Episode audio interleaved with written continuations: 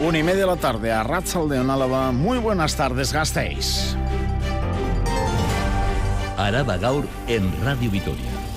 Con Ismael Díaz de Mendivil. Llegó el día. Mañana el ayuntamiento compra 17 cámaras, 17 dispositivos de videovigilancia que pretenden reforzar la seguridad ciudadana en el centro y casco viejo de Gasteiz. Identificarán personas, objetos o matrículas de coche y controlarán cualquier movimiento en el salón de estar de la ciudad. Dentro, en las viviendas de cada uno de nosotros y nosotras, el control no parece tal. ¿O sí?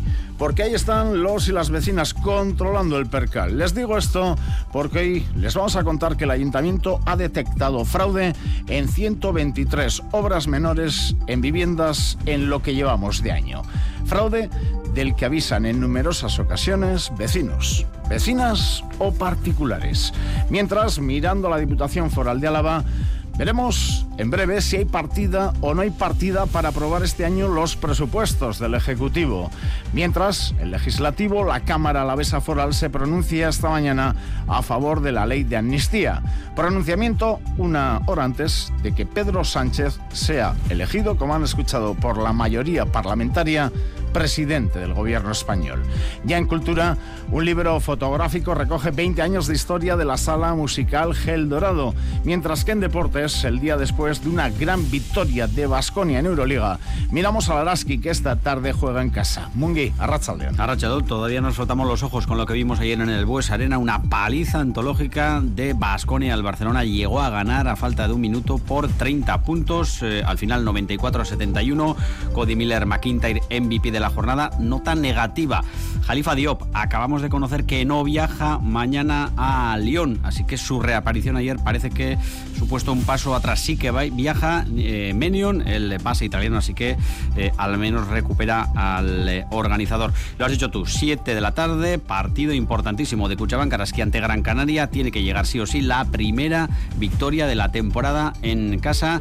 Tiene algún triunfo más que las verdes el conjunto canario, pero es el día de comenzar la remontada. Lo van a poder seguir los oyentes de Radio Victoria aquí, como siempre, 7 de la tarde, desde Mendy, ese duelo de Araski. Por eso, cambios en el horario, nuestro informativo, la última edición, antes de ese partido. Mungi, es que recasco.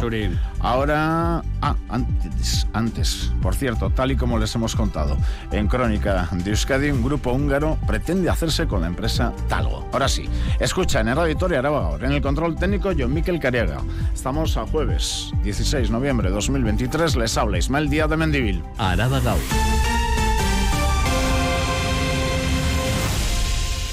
El viento va a girar a noreste esta tarde, con lo que las temperaturas bajarán un poco. Están bajando y seguirá lloviendo de forma débil y puntual. En estos momentos, 16 grados. Hace unos instantes teníamos 17 en Vitoria-Gasteiz. Mañana viernes, según la previsión de Euskalmet, se abrirán claros por la tarde. Las temperaturas máximas se quedarán en 15, 16 grados. Y el sábado, desde el Parque Tecnológico de Miñano, nos marcan que veremos el sol acompañado de nubes medias y altas. Les hablamos del sábado.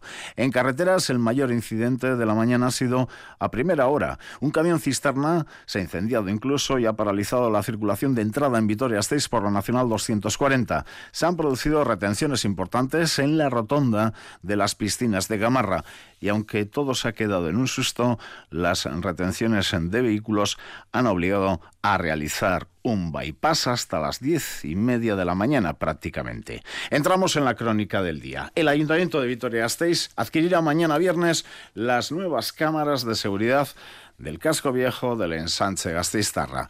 Invertirá 117.000 euros en la compra e instalación de estos nuevos sistemas de videovigilancia de última generación, Silvia Núñez. Son 17 cámaras que buscan reforzar la seguridad ciudadana en lugares con alta actividad social, comercial y turística como la Plaza Nueva, la Virgen Blanca, la Cuesta de San Francisco, los Arquillos o las rampas mecánicas. En total, el Departamento de Seguridad invertirá 117.000 euros en la compra compra de estas cámaras que incluirán análisis de vídeo automáticos para notificar a la Policía Municipal cuando el sistema detecte alguna anomalía. Son dispositivos con varios objetivos que buscan vigilar de forma simultánea zonas amplias con incluso 360 grados de visión. Iñaki Gurtubay es concejal de seguridad en Vitoria-Gasteiz. El objetivo es mejorar los medios a disposición de la policía local para detectar los delitos en tiempo real y sobre todo para identificar y detener a quienes delincan. Se trata de cámaras de videovigilancia de última generación y de gran precisión que pueden reconocer objetos, vehículos y sus matrículas y a las personas. Identificar personas, objetos y matrículas de vehículos también se podrán utilizar para cuantificar flujos de asistencia en los ejes comerciales, culturales y turísticos. Al hilo de esta noticia, bajo el lema Cámaras no, hacer frente al control social, GKS ha convocado este sábado una manifestación a las 7 de la tarde para rechazar la instalación de estas cámaras en el centro de Vitoria-Gasteiz. La marcha va a comenzar en la Catedral Santa María, en la plaza, y recorrerá parte del casco medieval, casco viejo y ensanche para terminar en la calle Dato. Juan es integrante de GKS se van a empezar a poner ahora y ya tienen eh, una ubicación concreta, pues bueno, nosotros creemos que es importante pues denunciar esta situación y, en la medida que se pueda hacerle frente, porque bueno, con la excusa del turismo y de la seguridad ciudadana, pues están implementando eh, este tipo de mecanismos que nosotros lo identificamos como claras herramientas de control, una violación de nuestra intimidad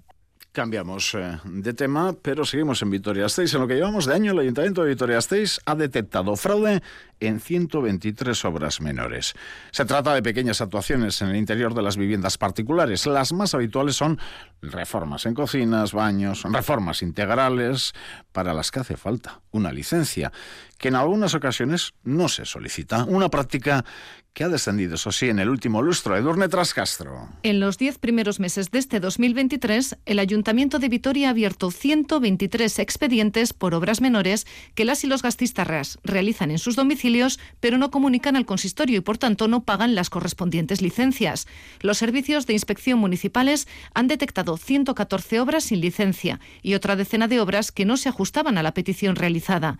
Una práctica irregular que sale a la luz debido a llamadas de vecinos y vecinas de la propia comunidad o particulares que alertan de que esos trabajos carecen de licencia. En algunas ocasiones, el ruido y las molestias que pueden provocar son los detonantes de que otras personas se interesen por si esos trabajos en el interior de domicilios particulares cuentan con el correspondiente permiso. Las obras más habituales para las que la ciudadanía solicita licencia son cambiar la cocina, el baño o la reforma integral del piso. Menos son las actuaciones en lonjas. El gravamen que se debe abonar al ayuntamiento es del 0,10% de la factura presentada y la cuota mínima es de 17,50 céntimos. La tónica general es el cumplimiento de la legislación, pero para aquellos que tratan de evadirla se realizan inspecciones. No obstante, ha descendido considerablemente el número de fraudes en estas obras menores. El año pasado se abrieron 157 expedientes frente a los 245 de hace cinco años. En el Ayuntamiento de Gasteiz-Tarra, mañana Junta de Gobierno local, cámaras al margen alguna otra cuestión, pues empiezan los eh, trámites ya para sacar a concurso la contratación de obras de ejecución de un carril bici en las calles Portal de Castilla, Castillo del Toro, en torno de Le Castola a Armentia.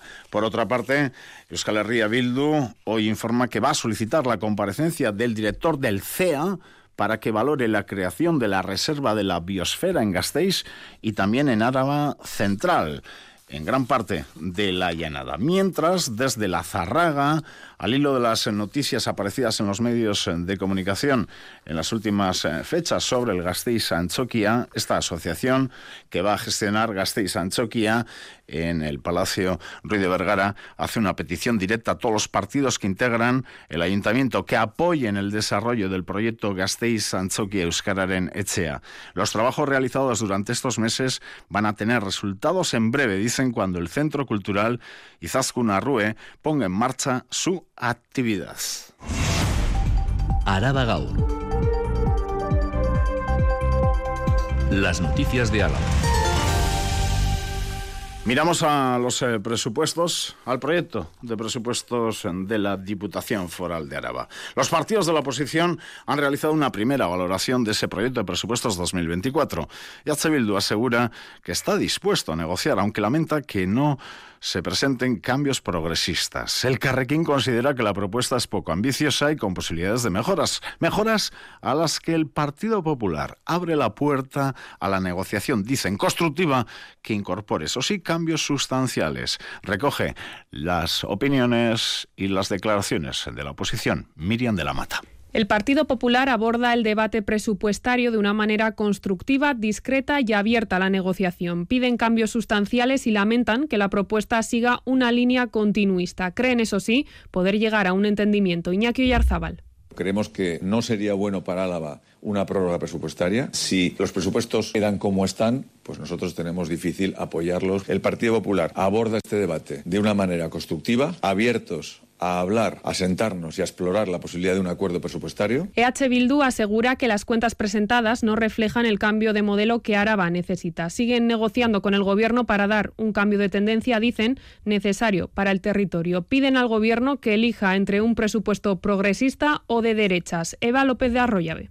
Entendemos que ha llegado un cambio de ciclo. También está en la mano del Gobierno foral elegir eh, compañeros de viaje para aprobar el presupuesto. Puede elegir entre el Partido Popular y la derecha o puede elegir lo que ha pedido el territorio, que es acercarse a Euskal Herria Bildu, acercarse a medidas y a políticas progresistas y de ahí sacar un presupuesto progresista, que es lo que el territorio nos está pidiendo. El Carrequín considera que los presupuestos son muy poco ambiciosos en políticas clave, pero se ha mostrado abierto a la negociación. El portavoz de la coalición, David Rodríguez, ha lamentado carencias en el proyecto observamos que los presupuestos son muy poco ambiciosos en políticas que son clave en el momento actual para Araba. Piden un aumento de plazas en residencias públicas y las políticas de acceso a la vivienda en favor de la movilidad sostenible o de la soberanía energética y alimentaria. Seguimos hablando de presupuestos pero participativos de la Diputación también. Cuentan con un montante total de casi 1.200.000 euros para el próximo año. Hasta mañana se puede votar a cualquiera de los seis proyectos eh, propuestos por alaveses, alavesas anónimas para media docena de rincones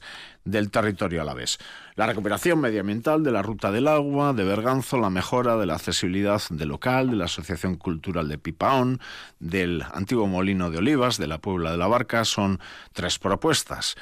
Conocíamos ayer estas eh, propuestas. Hoy conocemos las otras tres candidaturas, una Ugarte. El mal estado de conservación del castillo de Bernedo inquieta a David Antoñana, vecino de esta villa de Mendialdea ha habido desprendimientos de piedras y puede causar, pues digamos que es un riesgo inminente para los vecinos, infraestructuras, calles. Previamente debiéramos de hacer una actuación de emergencia y luego ya pues intentar consolidar esa ruina y hacer un proyecto integral de puesta en valor. En Gorbialdea, dos propuestas. Imanol Aguinaco de Izarra está preocupado por la pérdida de la biodiversidad y apuesta por instalar un pequeño refugio para observar y fotografiar aves en pleno corazón del Parque Natural de Gorbella. el pues para hacer programas de educación ambiental y así pues conservar estos ecosistemas. El proyecto más diferente de todos es el de Natalia Jiménez de Legutio, que busca facilitar la relación con la administración probar en una cuadrilla. Igual así se empieza realmente a promover ese lenguaje claro administrativo hacia la ciudadanía. Iniciativas cargadas de ilusión, pero que dependen ahora de la votación telemática difusión, y porque sí que es necesario para que el proyecto salga adelante, tenga un 2% de apoyo. Que puede ser dificultoso en ese sentido de que no se conozca o si no les llega información más allá de lo que aparece en la web. Eh, no sé qué aceptación social tendrá esto, porque al final todos los temas de conservación de la naturaleza y tal es pues, un tema secundario. Todos nos animan a votar. El resultado depende de la ciudadanía alavesa. Recuerden, mañana se cierra el plazo para poder optar a una de las seis propuestas ciudadanas. Un voto que pueden ejercer vecinos y vecinas del territorio alavés que no estén empadronados en Gasteiz y pueden hacer la votación en la plataforma digital irequia.araba.eus. Y en juntas generales, los grupos de Euskal Bildu y el Carrequín Araba han presentado sendas enmiendas al anteproyecto de impuesto de solidaridad de las grandes fortunas planteado por Partido Nacionalista Vasco y Partido Socialista de Euskadi. Hoy ha finalizado el plazo. La formación soberanista es partidaria de implantar en territorio alavés un gravamen similar al de la vecina Navarra y en el caso de la coalición morada quieren que se equipare a la que rige en el Estado, la que aplica la Agencia Tributaria Española. Y la ley de amnistía ha llegado desde Madrid a Juntas Generales de Álava. El grupo juntero del PP ha presentado una moción contra la tramitación de esta ley. Su portavoz, Iñaki Oyarzábal, acusa a Pedro Sánchez de atentar contra algunos de los principios básicos del Estado de Derecho por intereses políticos individuales. Todos los grupos políticos de la mesa, a excepción del grupo mixto, Vox, han apoyado la ley de amnistía y han votado en contra. Subrayan además que esta discusión está fuera de lugar en esta institución. El Partido Socialista de Euskadi, por su parte, acusa al PP de llevar a cabo una estrategia de deshumanización y defiende que la amnistía va a ser una herramienta para devolver la acción política al gobierno. Escuchamos a Iñaki al PP, Alain Coloma, Partido Socialista de Euskadi cambian las circunstancias políticas y la necesidad de siete votos por parte de Pedro Sánchez y del Partido Socialista para mantener el poder. Tenemos la convicción de que la amnistía es el camino correcto como acredita el éxito de medidas adoptadas en la pasada legislatura y que fueron refrendadas en las urnas, mediante eh, medidas que han contribuido de forma innegable a mejorar la convivencia de Cataluña. Esto es Araba Gaur, con Ismael Díaz de Mendivil. Manifestación esta mañana del movimiento pensionista de Euskal Herria. Son ya seis años de movilizaciones y de reivindicaciones. Siempre con un lema: 1.080 euros de pensión mínima en 14 pagas. Una pensión digna para todas y todos. Silvia Núñez ha estado esta mañana en la manifestación. ¿Qué ambiente te has encontrado, Silvia? Ambiente festivo y sobre todo reivindicativo. Banderas a favor de la sanidad pública, feministas, a favor de Palestina también, pero sobre todo pancartas con una cifra: 1.080. JK, menor de 1080, me sale la cuenta.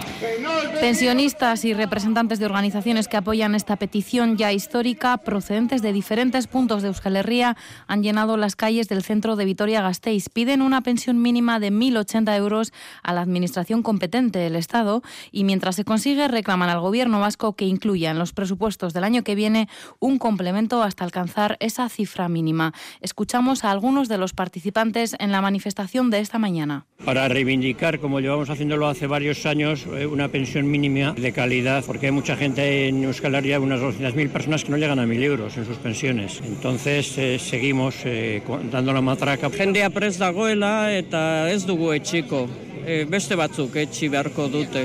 Porque me parece que es muy importante, porque quedarnos en casa es muy fácil y luego protestar también, pero creo que hay que dar un poco la cara. La mujer sigue cobrando menos que el, que el hombre, entonces es, las feministas tenemos que estar en la lucha como toda la vida.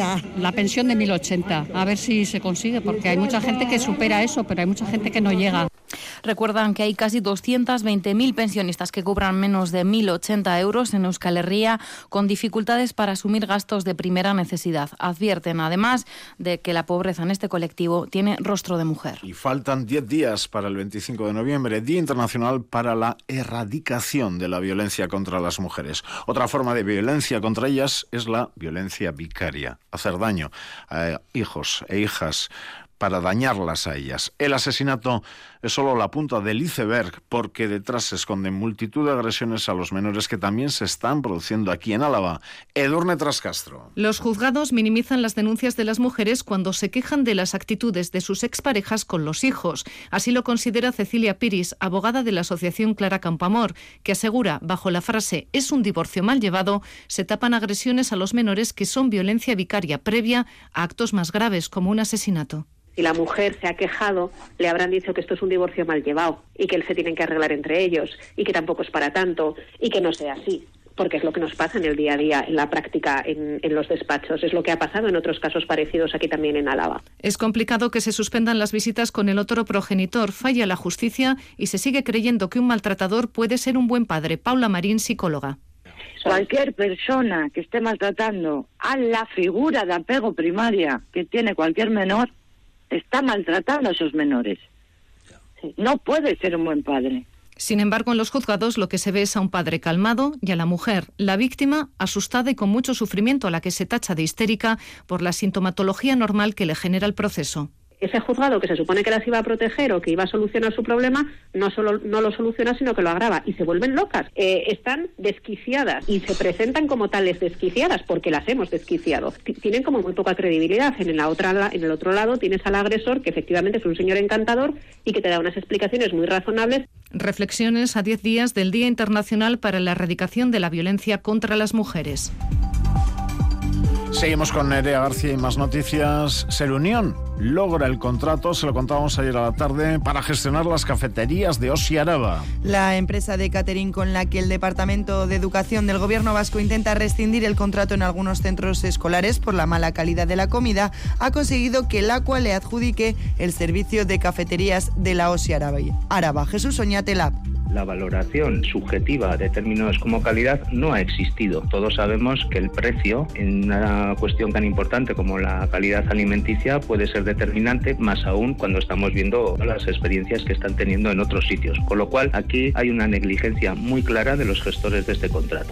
En Ollón, Euskal Herria Bildu pide garantizar un servicio de pediatría adecuado en Río Jalavesa. El Pleno ha pedido al Departamento de Salud del Gobierno vasco que realice con la mayor celeridad las gestiones necesarias necesarias para solucionar los problemas con la atención pediátrica. Denuncian que los y las niñas de Ollón, Leza y La Bastida fueron los que más derivaciones sufrieron durante los meses estivales. Otro par de noticias de ayer a la tarde que merecen la pena recordar. Mercedes prevé una producción de 140.000 furgonetas para 2024. Esta producción sería menor que la que se espera para finales de 2023, 13.000 menos concretamente. Y es que los sindicatos explican que la producción de este año ha sido histórica. Además, de cara al año que viene, ven lógica esa bajada debido a las obras de ampliación. Roberto, Pastor, Comisiones Obreras e Igor Guevara, ELA la cantidad de horas que tiene que haber ¿no? en la planta del año que viene hace que la previsión de, parta de las 140.000 unidades. Las obras que ya se están, llevan haciendo desde hace tiempo y las que tienen que venir hacen que no podamos estar al 100%. Y Osakidetza permite que los tutores legales de menores puedan descargarse su tarjeta sanitaria. Se trata de un proyecto piloto que permite descargarse esta tarjeta individual a los tutores de menores de 16 años y así de esta manera poder ir a, a por sus medicamentos. De momento se ha implantado en el Centro de Salud de la Cuavizcarra y la intención a futuro es ampliar esta medida a personas mayores. Frumencio Molinero, director de Contratación Sanitaria del Gobierno Vasco. Enseguida se ve la necesidad de poderlo extender a poder tener esa tarjeta sanitaria de los niños o incluso de las personas mayores. Entonces, bueno, pues damos un pasito adelante en permitir que los padres puedan tener la tarjeta sanitaria en su móvil de sus hijos. Les eh, recordamos que este fin de semana, desde mañana viernes a las 11 de la mañana y hasta el domingo a las 8 de la tarde, vuelve a Gasteiz BioAraba, la feria de productos ecológicos, vida sana, consumo responsable, que tiene ya un público fiel en el Iradier Arena. Y ya conocemos las fechas en las que se va a celebrar la vigésimo tercera edición de Corrica. Va a ser del 14 al 24 de marzo. Bidegurutze honetan garaia da euskaraz dugula aho bete. Bajo el lema Arro Erri, la corrica saldrá el 14 de marzo desde Irún y tras 11 días y 10 noches va a concluir el 24 de marzo en Bayona con la lectura del mensaje que portará el testigo durante toda la carrera. En esta vigésimo tercera corrica se va a homenajear además de al colectivo Asterketak Euskaras, en concreto a los estudiantes que piden realizar sus exámenes en euskera en Iparralde. Ane Lordi, coordinadora de Corrica. Aldarri honek zeharkatuko ditu Euskal Herriko errepideak, irundik hasi eta baionara. Martzoaren amalautik hogeta laura. Bestalde, hogeta irugarren korrikak, azterketak Euskaraz kolektiboa omenduko du. Zehazki, basoa eta brebeta Euskaraz egiteko borrokan aritu eta ari diren ikasleak. Bete ditzagun, etxe eta kaleak Euskaraz. Araba. Kultura.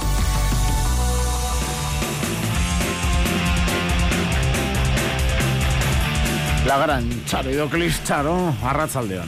Ay, me río. Egunon. Egunon, edo Arratsaldeón. Yo creo que en la radio Arratzaldeón. Bueno, todavía no hemos comido, pero sí, bueno, pero mira. hoy ya sabes, los grandes profesores y profesoras que tuvimos en la radio y nos decían que a partir del mediodía en la radio Arrachaldeón, reunir en un único libro la historia de Gel Dorado es prácticamente imposible. Partiendo de esa premisa para recordar su vigésimo aniversario, la mítica sala de conciertos junto a los fotógrafos musicales John Usual y Stuart McDonald han recopilado instantáneas de todos los conciertos que tuvieron lugar en esta sala durante solo cinco meses, los cinco meses que duraron las celebraciones. Todos y cada uno de sus protagonistas, retratados o dándolo todo sobre el escenario, han dado forma a un libro, el tercero de la sala, editado por la Diputación y que es, en opinión de sus creadores, diferente a los dos anteriores. 130 imágenes en color y en blanco y negro que se convertirán seguro en una obra de culto para los amantes de estas dos artes, la música y la fotografía. Isabel Irigoyen. La historia son momentos, muchos de ellos inolvidables, y más si queda constancia de ellos. La fotografía es ese arte que nos permite recordar cuando ha pasado el tiempo, y eso es precisamente lo que consigue este libro, el tercero de la sala Gel Dorado, con esas 130 imágenes que han captado los fotógrafos John Usual y Stuart McDonald en los conciertos que se celebraron en 2022 y 2023 para celebrar su vigésimo cumpleaños. Lo explica Juan Uriarte, responsable de Gel Dorado. Es el tercer libro que editamos. John es un magnífico retratista, pero Stuart sí que es un cazador de imágenes de directo. También le requieren en muchos festivales. Así teníamos las dos partes, ¿no? El retrato del músico en cercanía, que John le saca, en un retrato les consigue sacar cosas que algunos detectan, otros no. Y también pues tener la, la imagen de la foto en directo. El resultado, esencia de gel dorado más color y menos blanco y negro algo representativo de lo que viene siendo Gel Dorado, porque evidentemente pues hay grupos que deberían de estar aquí y no están, y hay otros que van a estar, por suerte para ellos. Pero bueno, yo creo que el resultado está chulo, la portada, los colores, hemos roto con el blanco y negro de toda la vida. Para sus autores, los fotógrafos Stuart McDonald y John Usual, sus fotos reflejan la cercanía con los artistas y el público de esta sala de conciertos te ven y te posan para ti, es un poquito más fácil esa cercanía y se nota también en las fotos. Es mucho más fácil que un escenario grande que ni les ves de cerca. Enfrentarte otra vez a, eso, a, retratar a gente que viene, que va a tocar, que no sabe que le está esperando un fotógrafo. Quienes quieran hacerse con el libro podrán hacerlo al precio de 20 euros en la sala Gel Dorado o directamente a través de sus autores. Vamos con la agenda cultural de hoy. Siete y media de la tarde en el Teatro Jesús Ibáñez de Matauco, la compañía Lealacrán presenta Inactuales. Es el segundo montaje del gastistarra Óscar Gómez Mata y Juan Loriente, Trasmakers. La compañía vasco-suiza crea espectáculos lúdicos, filosóficos y siempre poéticos. Espectáculos que se interrogan sobre el individuo y la colectividad. Óscar Gómez Mata. La primera idea tiene que ver con Nietzsche. Nietzsche se consideraba en un momento decía, tomaba un punto de vista inactual, decía él, con respecto a su sociedad, a lo que hacían sus, las personas, los otros, vamos, y, a mí eso me gustaba, es decir, poder dar otro punto de vista, o sea, poner otro ángulo para hablar de lo mismo, eh, entonces ser inactual para hablar de la actualidad. Inactuales habla de transformación, de la transformación de nosotros mismos, y lo hace a través de la risa, la poesía, las imágenes y la relación con el público. Inactuales, hoy a las siete y media en el Jesús Ibañez de Matauco. Aprovechando la presencia en la capital alavesa de Óscar Gómez Mata, ha sido uno de los invitados esta mañana de Masa, un proyecto que busca crear comunidad, conformar un espacio de encuentro en el que compartir creadores locales y también emergentes. Son sesiones diseñadas y coordinadas por Yara Solano en el marco del Festival Internacional de Teatro en las que creadores programados en el certamen se encuentran con una decena larga de profesionales. Hoy los invitados han sido Óscar Gómez Mata y la historiadora del arte, dramaturga, directora de escena y performer, Hanna Pacheco y Ara Solano. Son dos perfiles muy interesantes porque son creadores en activo, eh, pero a la vez pues son pedagogos y tienen un montón de experiencias y de herramientas que compartir para poder enfrentarnos a nuestras propias creaciones pues con nuevas miradas. Y más convocatorias. Seis y media, Casa de Cultura Ignacio Aldecoa, mesa redonda bajo el título Las lenguas y los derechos, una ocasión para analizar las leyes y sentencias que concilian derechos lingüísticos y laborales. Participarán el catedrático de la UPV Alberto López Basaguren, Juan Luis Ibarra, expresidente del Tribunal Superior de Justicia del País Vasco, y Lourdes Auzmendi. Ex viceconsejera de Política Lingüística del Gobierno vasco. Te voy a cambiar un poco el guion, Charo. Más conferencias, 7 de la tarde en el Hogar Navarro. ¿Qué tenemos? Pello Pellejero hablará de la huella navarra en el Far West. ¿Y a las 7 en el Círculo Vitoriano? ¿Eran sostenibles las ciudades hispano-romanas? Se pregunta el catedrático de Historia Javier Andreu. Y también tenemos aulas de la experiencia, que presentan Experiencia, que una iniciativa para compartir conocimiento y experiencias sobre cuestiones sociales contemporáneas. La primera sesión va a tener lugar hoy en la Facultad de Letras a las 7 de la tarde con la ponencia Envejecimiento normal versus deterioro cognitivo, demencia, signos y síntomas de la psicóloga y neuropsicóloga de Afaraba, Suriñe Majuelo. Majuelo nos ayudará a saber diferenciar los síntomas del envejecimiento normal de los del deterioro cognitivo leve y de los del Alzheimer. Una última recomendación, Jimmy Jazz, 8 de la tarde, sesión de berchos. Eh, Paula Amilburu, Beñat, Gaztelumendi, Irantzu Iduate, Joanes, Ilarregui, Charo, eskerrik asko.